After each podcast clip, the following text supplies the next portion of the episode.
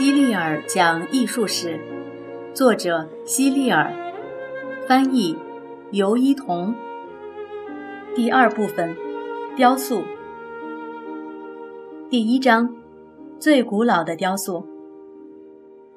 记得刚上幼儿园的时候，我用泥巴捏过一个鸟窝，还捏了一只鸟蹲在里面孵蛋。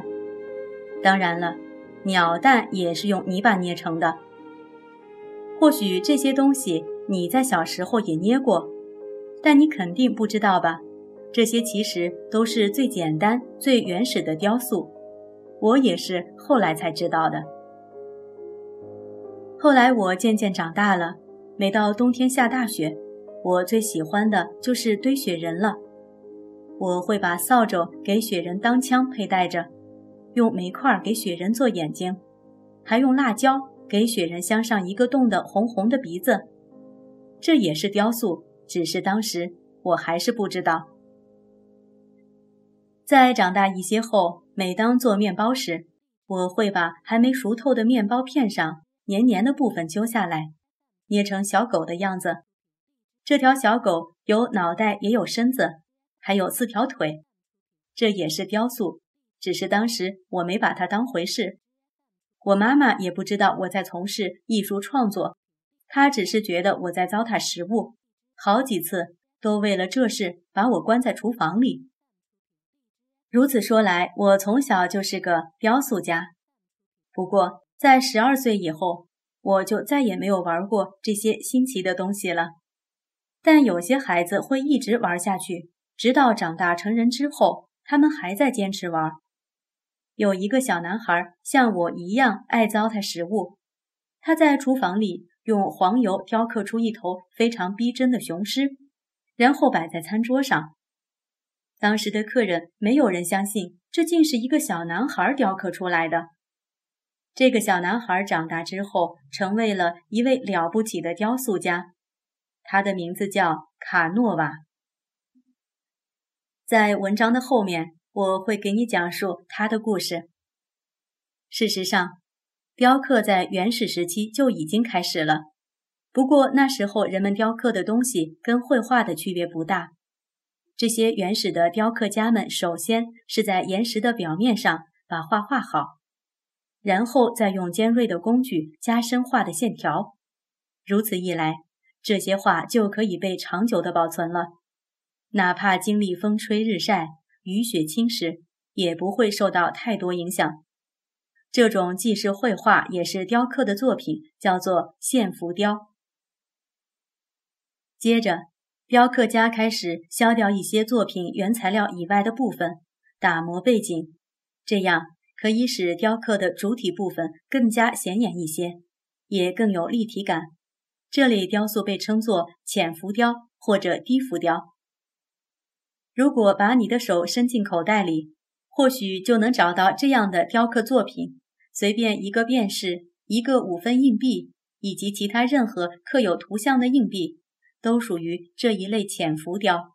接下来，雕刻家会继续打磨作品的背景部分，并削掉更多多余的材料，这样雕塑的主体部分有一半都会凸显出来。我们把这类雕塑叫做深浮雕。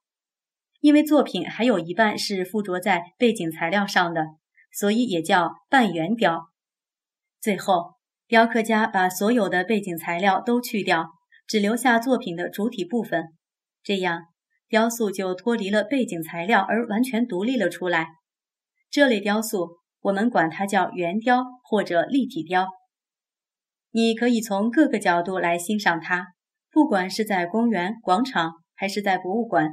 随处都可以看到这种雕像，它可以是人物雕像，也可以是动物雕像。公元前就有不少埃及人在他们宏伟的建筑物上创作浅浮雕。一百五十五页的图片就是一幅浅浮雕的图案。也许你已经看出来了，这些人物雕像看起来感觉怪怪的，这是为什么呢？其实，除了一些特定场所的人物雕像外，几乎所有的埃及人物形象都有两个不协调的地方，你看出来了吗？第一，虽然他们的头和脚都是侧向一边的，但整个肩膀却是正对着我们。哪有人在走路时头和脚是一个方向，而肩膀却面向另一个方向呢？你可以马上试试，这样走路有多别扭。所以，这座浅浮雕的第一个不协调的地方，就是人物的身体都是扭曲的。第二，这些人的眼睛看起来也很奇怪，他们明明是侧着脸，可是眼睛却是从正面看到时的样子。所以，古埃及人的浅浮雕中的人物，大部分都像你所看到的那样。他们的肩膀和眼睛正对着我们，可身体其他部位，比如头部和脚，都是侧向另一个方向的。除了这两点之外，在这类雕刻中还存在一些问题，比如，尽管雕像中的人物都是国王或王后，但是他们穿的却非常少，并且还光着脚。这是为什么呢？因为埃及地处热带，天气非常炎热。不光是埃及，在很多其他的热带国家，人们不管有没有钱，都不穿鞋和袜子。这种习惯直到今天都还一直保留着。我曾经到一个国家参加过一次宴会，结果发现宴会上所有的客人都光着脚丫，看着客人们都穿着漂亮的衣服，却光着脚走来走去，这种场面感觉真是很滑稽。大概雕刻的人也觉得人物衣服穿得太少了，于是就让他们戴上了王冠。在古埃及，不同形状的王冠代表着不同的意义。王后戴的王冠就像是一只鸟，很像专门吃动物尸体的秃鹫。在王冠顶上还有两只兽角，兽角的中间夹着一个圆圆的月亮。说到深浮雕，我觉得最有代表性的还是埃及。阿布辛贝神殿中的那四座巨大的雕像，这几座雕像没有完全独立，还有一部分附着在背后的岩石上。这四座雕像中，每一座都是庞然大物。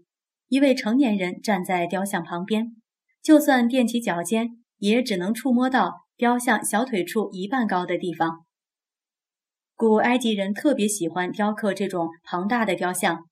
这些雕像中的人物姿态都十分僵硬，上身挺得笔直，两腿平踏在地上，双手呆板地放在膝盖上。这四尊雕像刻画的都是同一个人，他就是埃及法老拉姆西斯二世，也就是拉姆西斯大帝。他是古埃及最伟大的领袖，最杰出的建筑家。然而，他也是古埃及最残暴的国王之一。拉姆西斯二世曾经下令杀死所有的以色列婴儿，所幸他的女儿发现并拯救了藏在芦苇丛中的婴儿摩西。拉姆西斯二世酷爱建筑神庙和让人雕刻自己的雕像，他命令人们把阿布辛贝神殿建在崖壁上，并且把自己的雕像也放在那里。保存下来的四座拉姆西斯二世的雕像中。最左边的一座保存的最完整，其余的都遭到了不同程度的毁坏。这些雕像的下巴都有一片看起来直直的、硬硬的东西，那是胡须。